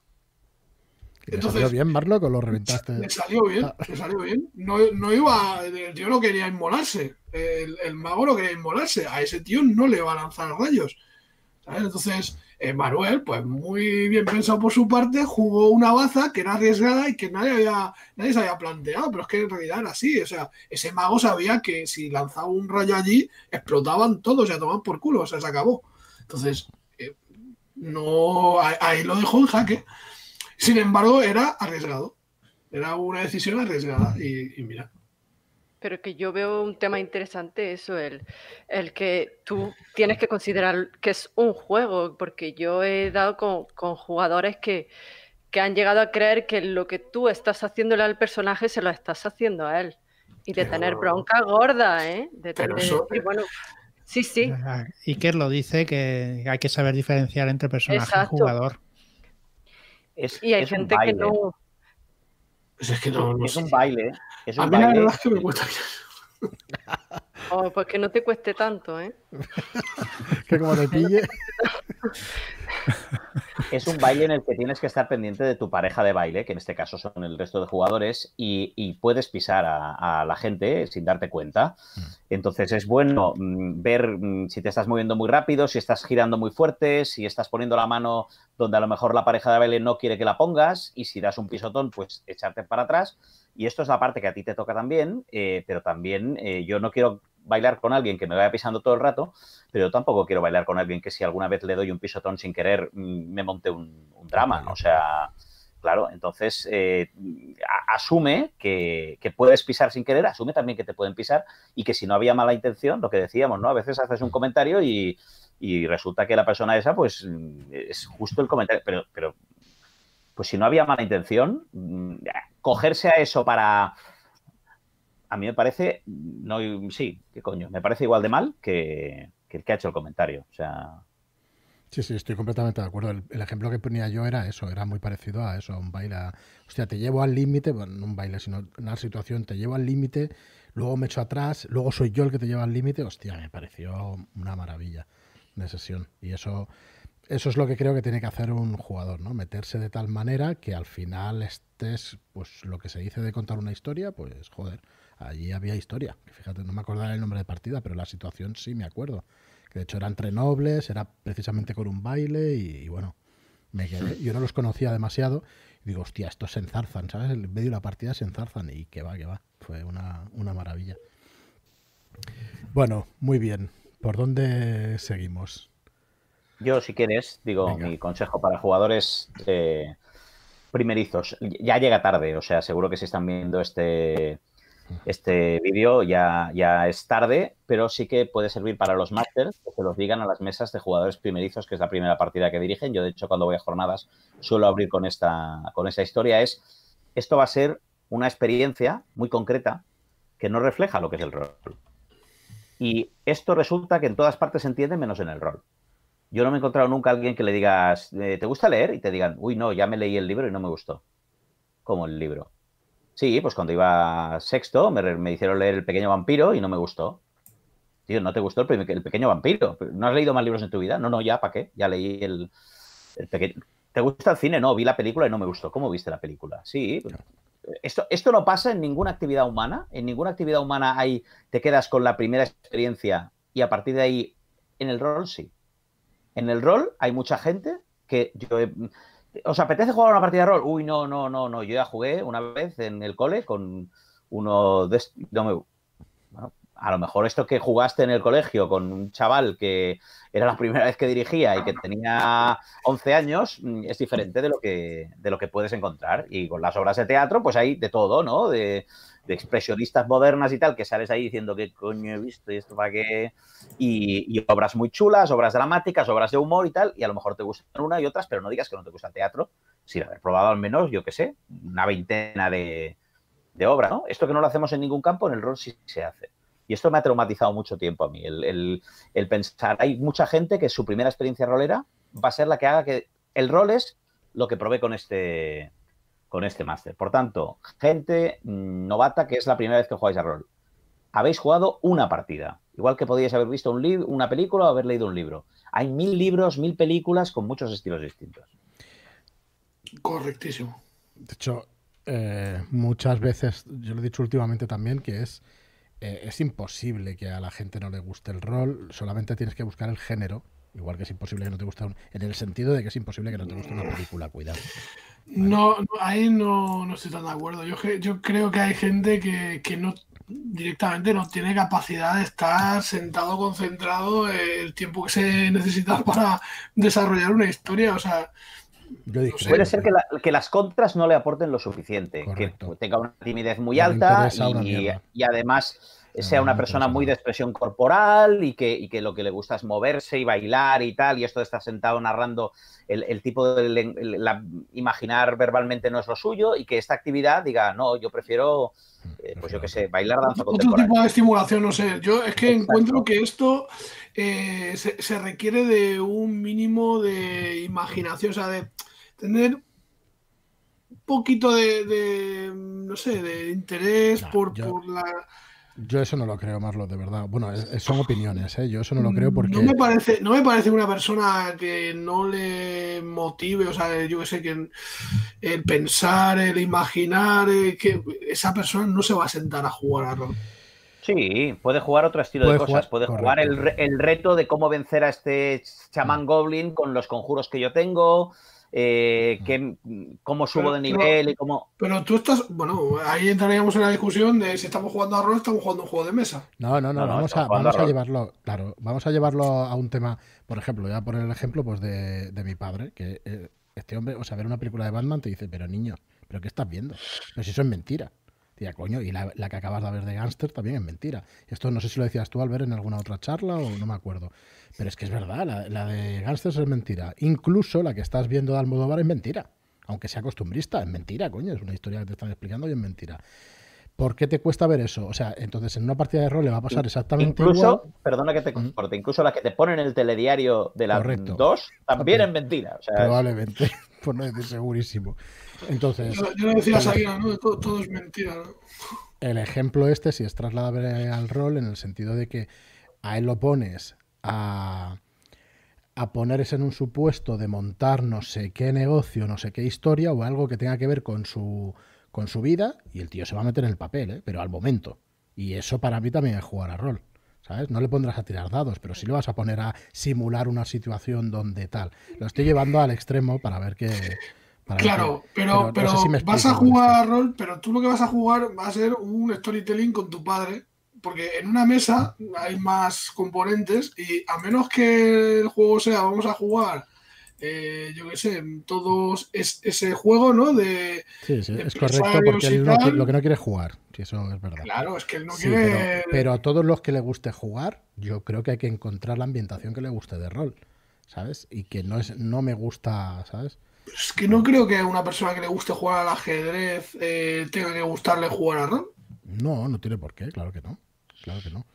Pero... que puede ser que no le motive, no, no, él no necesite esa, estimulación. Puede ser que, le, el reto estratégico que se plantea la lucha con un dragón sea interesante para él, pero todo lo que hay detrás, pues no. Bueno, decir que todos los que jugamos a juegos de mesa, cuando con la familia me pongo a jugar a juegos que somos muchos, me pongo a interpretar y nos lo pasamos bomba. Todos. Y al final casi todos vamos haciendo un poquillo el personaje. Unos más, otros menos, pero al final. Sí, no, sí, seguro, sí, seguro que. Y además, cuando hay niños y bueno, hay niños ya más grandes. Son los primeros. Pero los niños son la caña para eso. O sea, ellos, bueno, hemos jugado todos a, indios y vaqueros. Y si, en realidad el rol lo hemos, lo hemos eh, empapado desde críos. O sea, todos hemos jugado a rol. Aquí hay una frase histórica de Iker Sanders que nos dice: Storytelling con los suegros. Felices Navidades 2020. Efectivamente, hay que hacer storytelling con los suegros, pero ya, a la de ya. Bueno, eh, bueno, al final son opiniones y son. Yo estoy bastante de acuerdo con todo lo que decimos porque te entiendo, Marlon, pero yo creo sinceramente que hay sea, que la mayoría de gente que te dice a mí no me gusta eso es un poco la experiencia que ha tenido que decía Albert, ¿no? y ahora pensando, eh, o sea, que, creo que yo mismo he caído en, la trampa, quiero decir, es cierto que todos hemos jugado a rol. O sea, es cierto que todos hemos jugado a rol. En una tierna infancia seguro que todos hemos adoptado el papel de alguien, hemos jugado y hemos interactuado con otros. Pero ¿en qué momento se ha perdido eso? ¿Sabes? Eh, y es ahí donde yo creo que radica la cuestión. Cuando pierdes esa creatividad, esa, espontaneidad, o sea, hay gente que conserva mal y gente pues que otras cosas pues se comen esa, esa faceta. Y, creo que hay gente pues que no, que, no es capaz de sentarse en una mesa cuatro horas para, vamos, ni, pero no tiene por qué ser por falta de imaginación, que es lo que creo que intentamos decir. Por ejemplo, puede haber alguien que diga, a mí me pone muy nervioso tener que decidir cómo resuelvo este caso, qué decisiones tomo, estoy haciendo lo contrario digo, ajedrez. Digo falta de imaginación por poner un punto, pueden ser mil historias, ¿sabes? Pero espera, espera, no, claro, pues a eso voy, que, no, que no es el, que no le gusta el rol tiene falta de imaginación. A lo mejor a mí lo que no me gusta es tener que tomar decisiones de cómo resuelvo el tema. Prefiero leer un libro donde hay un protagonista que resuelve ese tema y leyendo ese libro me lo estoy imaginando en la cabeza con unos colores más vivos y con unos efectos especiales mucho más chulos que los que te los estás imaginando tú. ¿Sabes qué quiero decir? Generalmente los libros... Eh, no, no. Bueno, claro, sí. Eh, el rollo es que eh, te pongo un ejemplo como, te pongo el padre de, de, Fran, ¿sabes? O sea, quiero decir, es un ejemplo. No, voy a traer a una charla un día. Vais a flipar. Estaría estupendo, tío. ¿Puede venir mi madre también? Correcto. ¿Y la, y la convencemos para que juegue? Mi madre nunca ha querido jugar. Ya, tío, traemos cada uno a, su padre. Yo creo que, mi madre, Sí jugaría. mesa, redonda de. ¿A qué juegan mi hijo? Y aquí hablando todo. Ellos, los dejamos y nos vamos. la, visión, la visión del rol visto por los padres. Bueno, también. como lo estoy viendo. Maridos. Ay, te quiero creer? Hostia, tío, yo eh, cuando, éramos unos críos, bueno, unos críos eh, adolescentes, tío, mi padre se, se, ponía detrás de la puerta a ver qué coño hacíamos ahí, tanto, tantos tíos ahí metidos que, bueno. Mi padre, mi padre participaba, yo lo, lo, filmé vestido con un uniforme de la flota estelar para hacer un mensaje de un almirante que les daba una orden y entonces les ponía el, el vídeo de mi padre dando las instrucciones y luego hubo en otro episodio una entrega de medallas. Hice subir a mi padre a entregar las medallas. Joder, tío, pero son muy pro, tío, tu padre. Muy fan ¿eh? de tu padre. Y, lo mejor era que iba con el jersey a pleno verano, iba con el jersey de cuello alto de la flota estelar con los pins aquí de almirante y iba con, con bermudas. Y la entrega de medallas. Qué bueno. Con jersey de cuello alto y bermudas. ¿No lo metiste nunca en ninguna de tus partidas? ¿Cómo, perdón? ¿No lo metiste nunca en ninguna de tus partidas a jugar? Haciendo esto. No, el, resto no, no. No han querido nunca entrar, no sé, mira ya. No, en mi casa tampoco. Siempre está muy mal visto todo este tipo de cosas y eso, y ya está. Cada uno tiene su idiosincrasia en su casa y ya está. No tiene mucho más. Eh, ¿Qué más? Iba a cambiar de tercio, pero la verdad es que la conversación ahora estaba teniendo Espera, espera, quiero retroceder. Aunque es verdad que mi padre, de pequeños, nos cogía a mí y a mi hermana y nos leía cuentos y luego nos dejaba que nosotros dijéramos qué era lo que hacíamos y nos convertía en los protagonistas. o sea, la primera vez que, yo, jugué a rol era, con mi padre. Es más, yo tengo un. Hicimos la primera partida de rol que me hizo mi padre cuando era muy crío, era de que iba por un. Iba, llevaba a un pueblo y había un tío que, que eh, alquilaba una habitación de una posada con oro. Y, era un tío que venía del espacio, era un extraterrestre, y estaban ahí haciendo una invasión y tal. Y yo acababa convertido en una especie de pacificador que, tenía que. Y tengo un vídeo de yo muy pequeño dando un discurso a la nación, a la Tierra. Pero muy pequeño es seis años a lo mejor, ¿eh? O sea, os quiero decir, no, una cosa exagerada. Y te acuerdas todavía. A maneras, tío. es que son, son situaciones que te acordarás toda la vida. Qué guay. De esas cosas, pero toda la vida. Bueno, oye, para vuestra información, hemos tenido picos de, espectadores de 50 personas. Lo cual no está mal. Nada, daros las gracias a todos los que estáis en el chat porque, porque la verdad es que es una, es una pasada. Joaquín, por aquí preguntan que qué te dijo tu madre. Pero bueno, eres libre, ¿eh? Bien, hace, bueno, cuando empecé a jugar al rol contigo. Yo no he jugado jamás. Se lo comenté a mi madre. Ah, pues mira, he empezado a jugar esto porque yo con mi madre juego mucho para juegos de mesa. Y me dijo, ves con cuidado. Lo típico, ¿no? ves con cuidado con Fran. Los juegos yo dije, pero... Bueno, Pero eh, también tengo que decir. A ver qué juego de rol voy a hacer. Sí. bueno, tengo que decir que tengo que prepararle una partida y jugaré a pues rol porque mi sobrino también quiere jugar y bueno. A ver si. Es, es, que, tío, yo no me cansaré de decirlo, tío. Eh, el jugar con gente que no ha jugado nunca, ahora que ya tiene cierta experiencia y que puedes revivir esas sensaciones, tío, a través de ellos, porque es que yo, la verdad es que una experiencia que me causó. Eh, pues una satisfacción súper grande fue cuando dirigía a mis sobrinos, tío. Eh, hostias, es que fue como una vuelta atrás en el tiempo, verle las expresiones, yo que sé, la cara sorpresa, tal, como, como lo vivían, tío, y dice, joder, macho. O sea, me, sentí como estando ahí en sus pies, ¿sabes? fue una experiencia súper buena. Así que animaos a dirigir a gente que no, que no ha jugado. Sí, sobre todo gente. Hmm, también tuve una experiencia muy chula en Halloween hace dos años ya, con, un par de niños y los padres y, y mi mujer y los niños y tal. Y no la acabamos, la de la como es la Casa Roja, la vuestra de códice, Marlock. Hostia, pues nada, están jugando a béisbol unos niños y de un batazo se cuela una pelota en una ventana.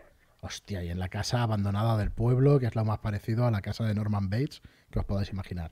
Hostia, entonces la situación, los niños fliparon, los padres, o sea, se le veía como los ojos iluminados de hostia, ¿y qué va a pasar y tal? Y dejamos a la mitad la historia y siempre me están diciendo de, de ver cuándo la acabamos y a ver cuándo tal, porque se quedaron muy parados. Nadie se espera que sea una cosa así. Que no, que, no, haya jugado, claro, nadie se espera que no haya jugado. Y a mí me parece eso efectivamente una experiencia espectacular. Los niños les da igual si es rol, si es una historia que le está explicando, si tengo que tirar un dado, me da igual. Lo quieren saber qué hay en la casa, tienen que recuperar la pelota porque la pelota es de un hermano de uno de los chicos y le va, le va a cascar bien si no le lleva la pelota, que está firmada por un jugador de béisbol. Claro, tú los metes a los niños y les das esa motivación. Imaginaos a unos niños de 12 años, que yo tengo uno, y una niña de 15, y les dices que, que no tienen wifi, que si entran en esa casa abandonada, pero porque están viendo que allí sí que hay wifi, pues te van a entrar de cabeza, ¿sabes? Y allí les metes en una situación y tal. Hostia, la verdad es que un Pokémon, un Charmander, ahí. En Correcto. Tienes que cazarlo, como sea. Hay un padre, hombre, eso no cuenta. Y la verdad es que esa experiencia, hostia, me la quedo y me la llevo también con mucho gusto porque no pensé nunca hacerlo con gente que no haya jugado nunca y tal, y familias, y, y claro, tú te esperas también, yo vengo de la generación donde no estaba muy bien visto, pues que la familia te diga algo, que esto, hostia, a mí esto no me gusta. Al revés, tío, unas, unas sonrisas, ¿sabes? Que dices, joder, me pareció una pasada. Pero es que al final esto une más que, hostias, las sensaciones, las experiencias cuando son compartidas así, cuando son vivencias de estas, eh, una partida que no tiene que ser muy elaborada, muy, muy complicada, que, se participa todo el mundo y hay feedback, es que luego te vas con la sensación de, hostias, tío, y, pasan días y vuelve a salir el tema, ¿no? hostia, esa partida que, joder, hay mil anécdotas, tío, que se han quedado en, situaciones concretas y, están para, para el, fin de los tiempos. una pregunta, si queréis, para ir un poco acabando. ¿Por qué creéis que la gente tiene tanto miedo a jugar o por qué creéis que es tan importante estos consejos o estas Mm, ¿Por qué creéis que los primerizos dicen, hostia, ¿qué tengo que hacer para jugar bien al rol? A lo mejor, aunque sea muy de perogrullo, a ver vuestra opinión. ¿Qué os parece? No sé si pasan todas las actividades, solo aquí. Mm, yo creo que es un círculo muy cerrado, que es, hay un gran desconocimiento de cómo se juega y lo que es. Y entrar dentro no es tan sencillo creo. ¿eh? Más compitiendo con, la, con el resto de cosas que son facilísimas. Te coges del Cyberpunk 2077. Pensar que fuerte. Yo el otro día caminaba por Barcelona y veía las paradas de metro con el Cyberpunk 2077, que es el juego de rol de Cyberpunk de toda la vida ahí, convertido en juego de ordenador y puesto ahora en las paradas de metro, ¿no? Como Juego de Tronos ha acabado siendo la música de todos los programas de televisión y Brutalísimo, tío. el, grado de friquismo al que está llegando la sociedad, mm, pero, pero curiosamente el rol sigue estando ahí eh, escondido y a pesar de que, de que el friquismo está infiltrando, el rol se está quedando como muy atrás, me da, me da la sensación. No sé si la compartís. No, yo no. ¿No? No, tengo bastante esperanza con que esto... Porque te has puesto ahí la pasta, pero... Correcto. Publicidad y todo lo que se pueda. Correcto. Es posible que hay sea. Dólares, hay dólares por medio y aquí estamos... Vamos, de hecho, todos los que estamos ahí se lucha para lo contrario. Mira quién es, a ver. es verdad, es verdad. O sea, puede que tengas mucha razón. Pero yo sinceramente no lo veo así. Creo que sigue habiendo un gran desconocimiento. Sí que veo una, una barrera muy bestia, que es el esfuerzo que hay que hacer a la hora de preparar las partidas, del tiempo de juego, eso lo veo por supuestísimo. Pero creo que nosotros tenemos bastantes ejemplos en el canal de Telegram que, joder, de gente que había jugado. Mira cómo se ríe Mickey, pero de gente que había jugado, que luego vuelve, o de gente que no había jugado nunca, pero quería haberlo probado y de la manera de la que te engancha esto. O sea, me parece, eso me parece también un, eh, punto a favor. Eh, el rollo este que, mm, bueno, el rollo, el tema de que la gente que, se va enganchando porque escucha charlas, porque eh, escucha podcasts y tal, y, y, joder, se meten en el grupo de Telegram, tío. Hostia, pues cada uno de esos que entra que quiere probar y quiere ver qué es esto del rol, ostras, pues joder, es que le estamos haciendo un favor, coño. Le estamos abriendo las puertas a la fosa de las Marianas para que se queden allí a dormir. Y, que lo disfruten, tío. Es que es una afición que, engancha, o sea, engancha, es, es genial compartir.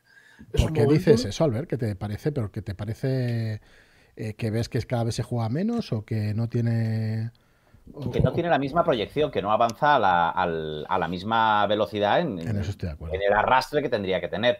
Mm. Eh, incluso que, arrastra relativamente poco. O sea, eh, claro, también es cierto que, el rol, el problema que tenemos, y que yo lo he dicho muchas veces, que no sabemos lo que está haciendo la gente, no sabemos qué hay y qué se está haciendo.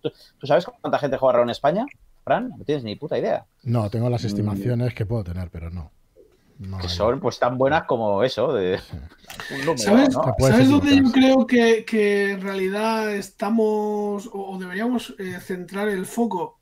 Y es en la gamificación, tío. Creo que ese sería el punto real en el que cambiaría o, se entendería mejor desde pequeños eh, el tema de los juegos de rol y, donde más puede aportar el rol.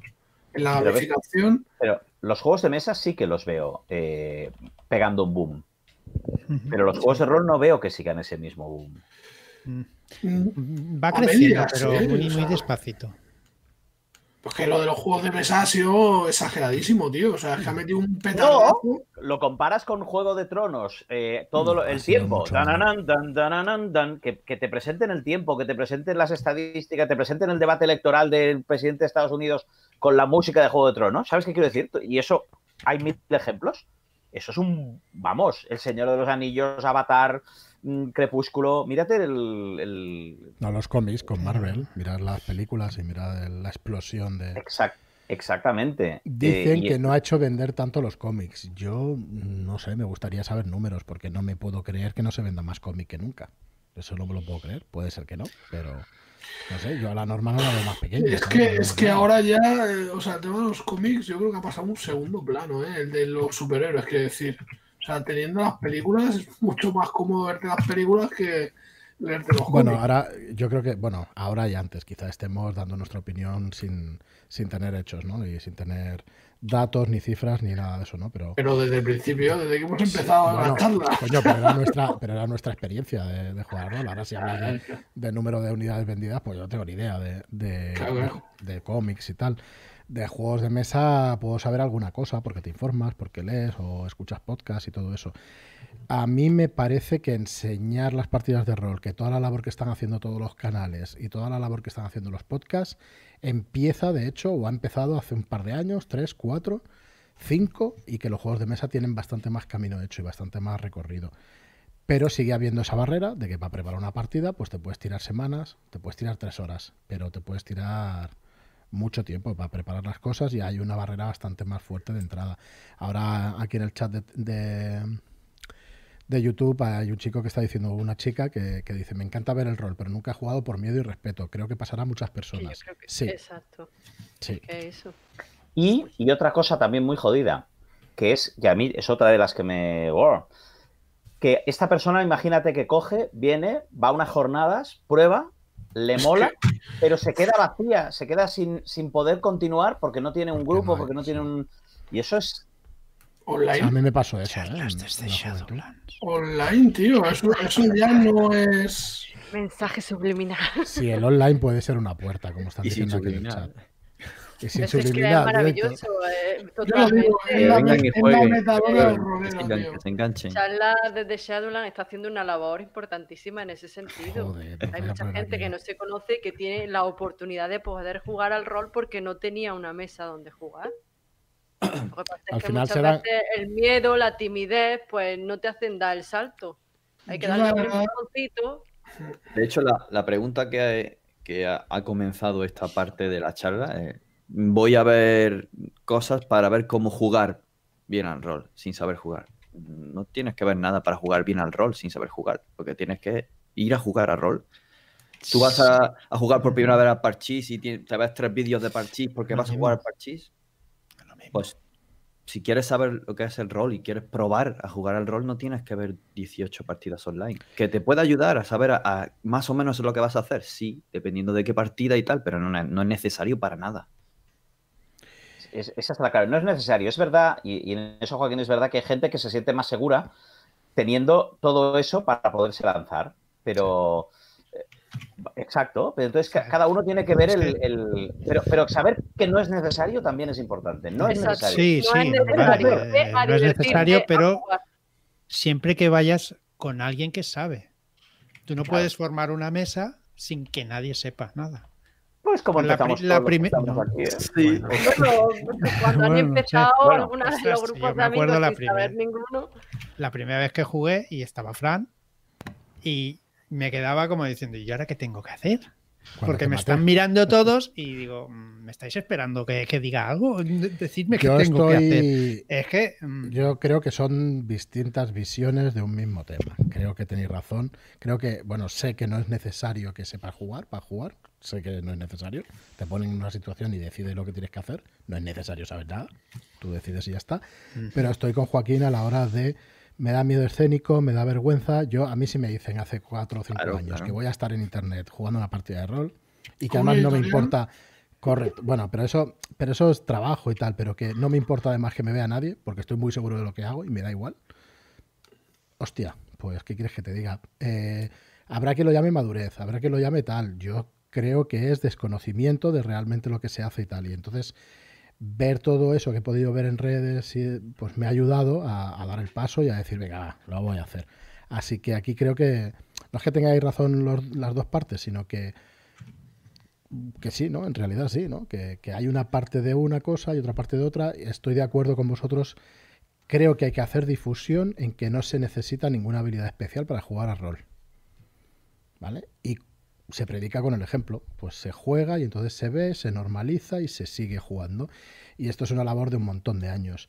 Yo no quiero, joder, no me gusta polemizar demasiado, a lo mejor esto polemiza, pero no es mi intención.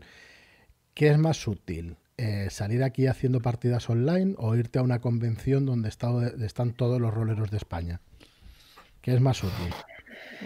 Pero es que, es que, los roleros de España en una convención, pues si ya están ahí, lo que hay que hacer es traer a gente que no es rolero. Yo creo que hay que hacer las dos cosas. Tienes que estar en esa convención para que conozcan tus productos. Si eres una editorial, pues Pero eh, estamos hablando de cosas diferentes. Tú me estás hablando de si tú quieres hacer crecer la afición, pues tendrás que hacerla ver por la mayoría de gente que pueda. Pero es ahí donde voy, porque a lo mejor eh, no es el camino el que planteas, a lo mejor eh, el camino sería seguir con el tema de la gamificación, de coger a los chavales ¿Qué que sentido? Porque eso no te lo llegó a pillar yo de la gamificación. Ya, ya se juega con gamificación. El primer juego fue el Master, como aquel que dice, o Dungeons.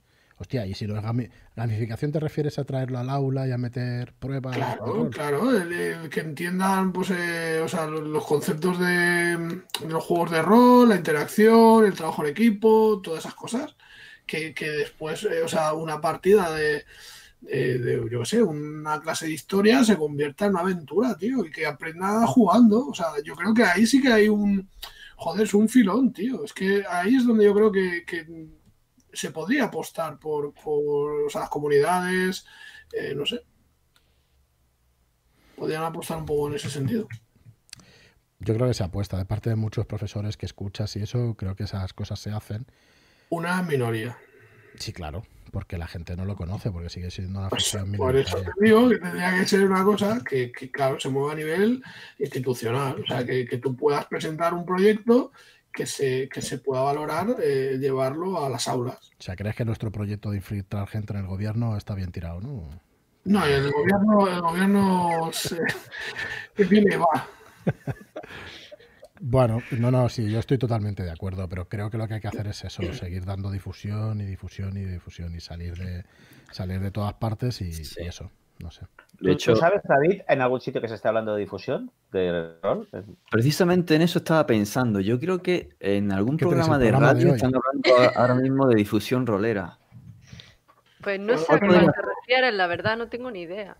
¿Qué me dices? Puede ser que ahora mismo. Rol algo, rol. rol... Rol fricción, rol fricción creo que lo llaman, porque había peleas entre ellos. Oye, y aunque se repita un poco qué temas tratáis, bueno, yo me lo escucharé mañana mismo, pero bueno, a ver qué, qué temas tratáis estos precisamente que estamos hablando. La difusión en el rol con Justo Molina, de la mazmorra de Pacheco, de invitado de excepción. Claro, yo es que veo la mazmorra de, Pacheco y precisamente veo a Justo y veo sus visualizaciones de los vídeos de una reseña de un juego que hoy me lo miraba también porque ha salido en el chat y tal, y, ves allí 8.000, 9.000, o sea, bueno, 8.000, 9.000 de los que más tienen, pero 4.000 visualizaciones de un juego que, conocemos por los roleros y ya está. No son cifras súper espectaculares, pero hostia, pero ya empiezan a ser cosas que dices, joder, este hombre es el mayor difusor de rol de España, pues no lo sé, pero estará cercano, ¿no? La mazmorra. Lo, lo siento mucho, pero yo he recomendado en mi tweet y creo que voy a hacer un vídeo eh, adentrándome en eso, eh, cinco chicas jugando a rol, una partida que en, dos semanas o tres semanas lleva ya 80.000 mm, visitas o algo así. Pues fíjate. La partida. 80.000 visitas cada una de, las, de los canales, porque es que además está retransmitido en varios canales. Eh, a, veces es, Dale, dale, perdona. Claro, es, arrastrar la gente que ya llevan detrás estas esta personas, de, por, la propia actividad que ya tienen, arrastrarlas a otro medio y da una visibilidad brutal. Es que es, increíble lo que han conseguido. Es el efecto Vin Diesel. Llevas a Vin Diesel a tu mesa, una cosa a lo peta. A todo gas, sí. Al final enseñar las cosas. Al final enseñar las cosas que haces y explicarlas, cuando la gente las conoce, le entran ganas de hacer lo mismo que haces tú. Esto no sé si se llamará mimetismo, me da igual, pero. Ah, pues, voy a, pues voy a, mostrar yo también. pero, Marlock, me parece muy bien, pero tengo que compartir yo la pantalla porque si no, no. que avisar. Ah, vale, Marlock, es que el lienzo no va así. Quítala, please. Joder, tío. Pasa, lo siento, pásame la imagen y la meto sin, aquí sin problema. qué corta rollos. Es que está aquí el lienzo montado y entonces no es lo mismo.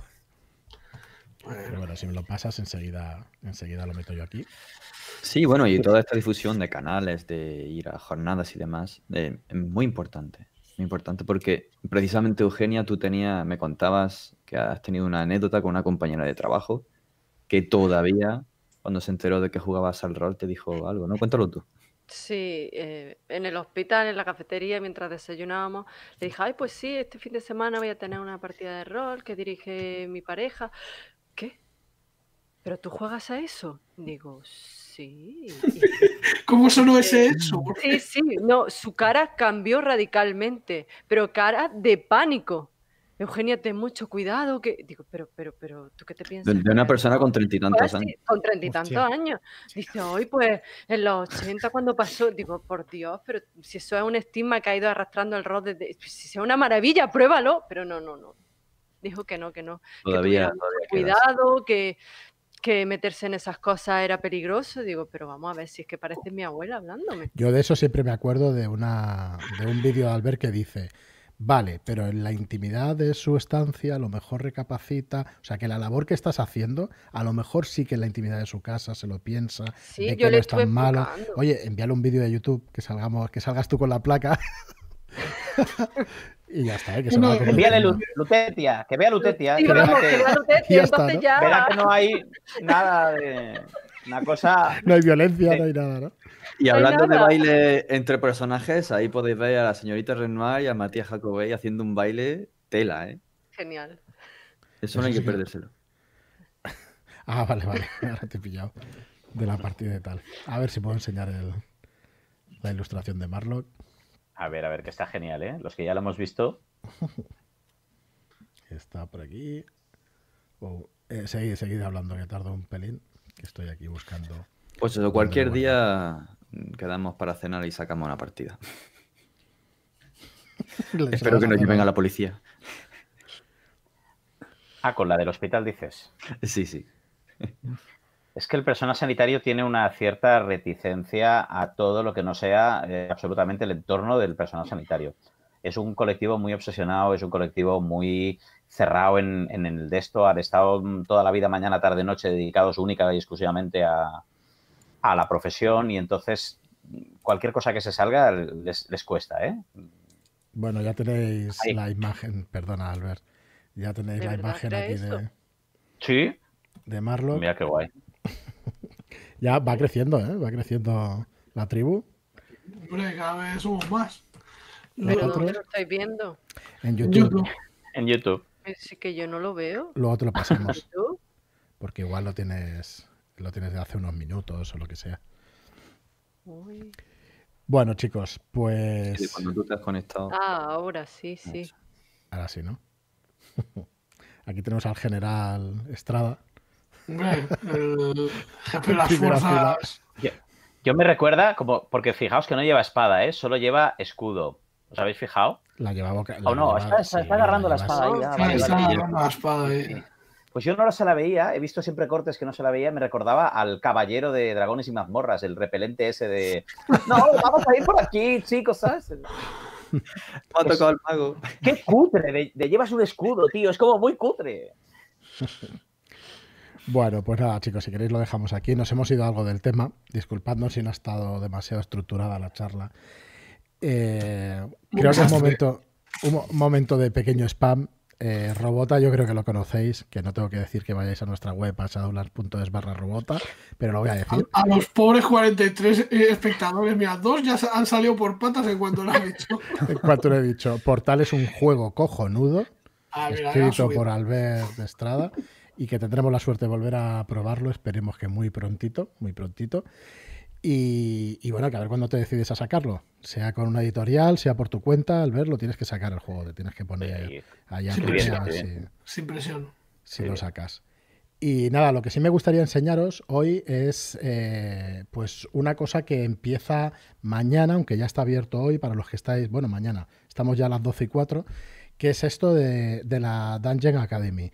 No sé si los que estáis ahora en el chat eh, conocéis Shadowlands a fondo, conocéis este Tema de los Shadow Shots, imagino que sí, si sois roleros. Eh, son pequeñas aventuras que se juegan en una sola sesión y material de descarga exclusivo. Y hemos lanzado lo que hemos venido a llamar la Dungeon Academy. Entonces, a partir de mañana o a partir de ahora mismo, perdón, la intención es ir haciendo vídeos, ir haciendo formación, ir haciendo contenido para que vosotros mismos os podáis hacer primero las mazmorras en 3D, eh, ahora os explico de qué va esto, y luego que podáis ver cómo funciona la historia y maneras, ¿vale? Para que escribáis vuestras propias historias de rol. Entonces hemos empezado aquí en shadowlands.es barra shadowshots. Si le dais a Dungeon Academy, eh, a entrar tenéis pues este, esta presentación, este capítulo cero de presentación, donde vais a ver exactamente lo, que... Más lo que hace, lo que nos enseña Gabriel de Hijo, es un curso hecho por Gabriel de Hijo, que es rolero, que, es el autor de Crónicas de Arth, que es una maravilla de, campaña, que, es una pasada porque está hecha exclusivamente por él, es el autor del texto, es el autor de las ilustraciones y de las mazmorras, y están hechas en 3D. Y bueno, en este caso, pues eh, nos ha acompañado y hemos hecho este curso Dale, dale, Albert. Y del Netcornio, del Netcornio, de las Netcon. Jolín, pues mira, eso ni ah. lo sabía, fíjate. Mazmorra, pues navegar. Pues Gabriel nos ha hecho este curso que, que, se compone de cinco lecciones de hora y media cada una, o sea, hay que tener paciencia, pero es un curso de creación de mazmorras en 3D con Blender, con el programa Blender, que es un programa completamente gratuito y con cinco elementos, con una escalera, con una columna, con una loseta grande, con un arco y con un muro, hace la mazmorra eh, hace la mazmorra completa. Entonces, bueno, si estáis suscritos al nivel aventurero de los Shadow Shots, pues aquí tenéis los vídeos, pues eso, de una hora y diez, hora y veinte, hora y media cada uno de los vídeos. Tenéis liberados los dos primeros. Son tres horas de contenido que hay que ir digiriendo poco a poco, ¿vale? No, no, es, que, no es nada difícil. ¿Vale? De hecho, Joaquín ha hecho el curso con, con Gabriel. hecho el curso y, ahora estás haciendo cosas en cero. O sea, sin conocer Blender. Fue descargármelo y empezar con el señor Gabriel. Y estupendo. La verdad que, es muy fácil y lo enseña muy bien. Muy fácil. Vamos a ir al, asequible. al segundo, a ver si os puedo enseñar por lo menos alguna imagen. Mira, esto es cuando arreglaba arreglabais la columna aquella, Joaquín, que quedó un poco torcida, pero tenía arreglo. Bueno, no sé, una, una maravilla de curso que ha hecho que ha hecho Gabriel y que mes a mes queremos hacer crecer con, más contenido cada mes, ¿no? Sobre todo, pues, de cosas útiles para que los roleros pues, puedan seguir desarrollando lo que, lo que más les gusta, ¿no? Porque al final lo de las mazmorras es una cosa, pero imaginaos que aquí se puede hacer un objeto, un jarrón, cualquier cosa que imaginéis, para después poderlo imprimir en, la, en una impresora, una impresora de resina. En de hecho, todo ese escenario se puede, las columnas, eh, las paredes, se pueden imprimir o si no, se pueden encargar a imprimir. O sea, también está la posibilidad. Así que bueno, nos hace bastante ilusión eh, pues enseñaros ese proyecto y ver cómo crece. Ya tenemos encargados varios cursos, pues eso, de escritura rolera y de, bueno, de narrativa, de unas cuantas cosas que irá saliendo pues mes a mes nuevo contenido.